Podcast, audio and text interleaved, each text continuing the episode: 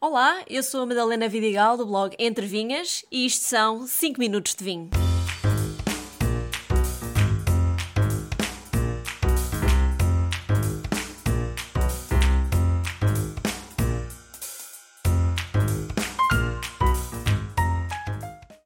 São essencialmente francesas, espanholas ou alemãs, mas viajaram tanto que já são hoje castas do mundo.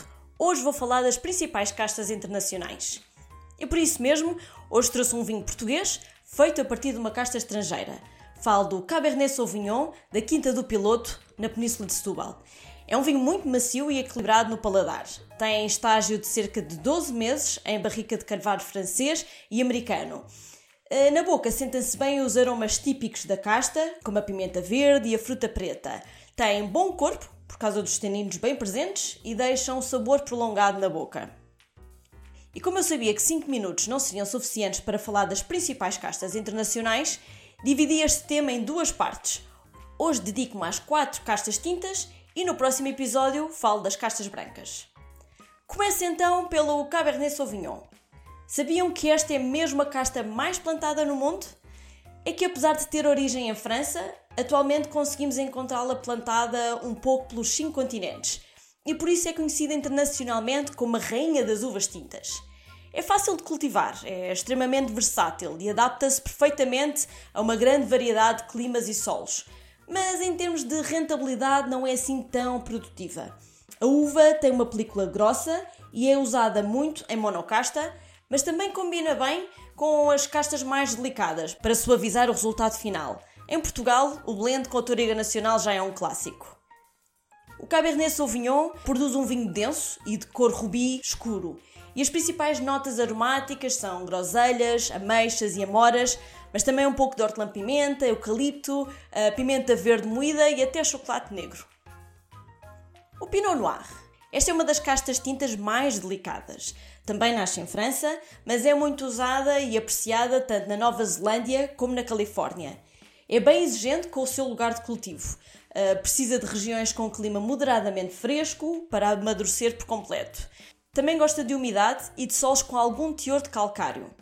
As uvas da Pinot Noir são pequenas e com casca fina e podem elaborar tanto vinhos tintos como brancos e espumantes. Aliás, como já falei no episódio sobre os espumantes, esta é uma das variedades autorizadas para a produção de champanhe.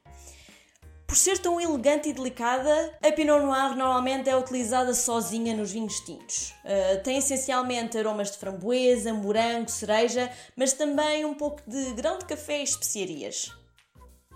Passando ao Syrah. É mais uma casta originária de França, mais precisamente da região sul do Rhône. É também conhecida por Shiraz ou Shiraz, principalmente na Austrália, onde tem imenso sucesso. O fruto da Syrah, ou Shiraz, é pequeno, com pele bem grossa e cor escura. A uva é muito resistente a doenças e por isso adapta-se facilmente a tantas regiões no mundo. No entanto, gosta mais de clima quente a moderado para amadurecer. Ao contrário da Pinot Noir, o Syrah não se dá bem em climas muito frios. Esta casta produz vinhos escuros, ricos, fortes, com elevado teor alcoólico e ligeiramente apimentados e com especiarias.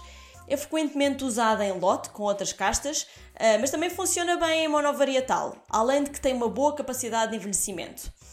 O Syrah tem vindo a ganhar espaço em Portugal, principalmente no Alentejo, onde se mistura muito com o aragonês ou trincadeira. Os principais aromas são, mais uma vez, cerejas, ah, groselhas, amoras, ameixas, mas também alcaçuz, gengibre e um pouco de chocolate negro. Por fim, a tempranilho que é considerada a melhor uva tinta espanhola, cultivada em regiões a norte, principalmente Rioja e Ribeira del Duero. A Tempranilho dá origem a um vinho também de cor intensa, mas com baixa acidez, poucos taninos e que também envelhece bem no carvalho. Tem aromas clássicos da uva tinta, como a cereja, a ameixa, mas também um pouco de couro, folha de tabaco, baunilha. Estas são as notas mais esperadas de um típico vinho tempranilho. Tem características semelhantes ao Cabernet Sauvignon, mas mais suculento e goloso. Em Portugal encontramos vinhos feitos essencialmente com as três castas francesas que mencionei, a Syrah especialmente no sul, Pinot Noir utiliza-se muito na região centro e Cabernet Sauvignon espalha-se um pouco por todo o país. Já o Tempranilho não encontramos tanto, diria mesmo nada, por uma simples razão.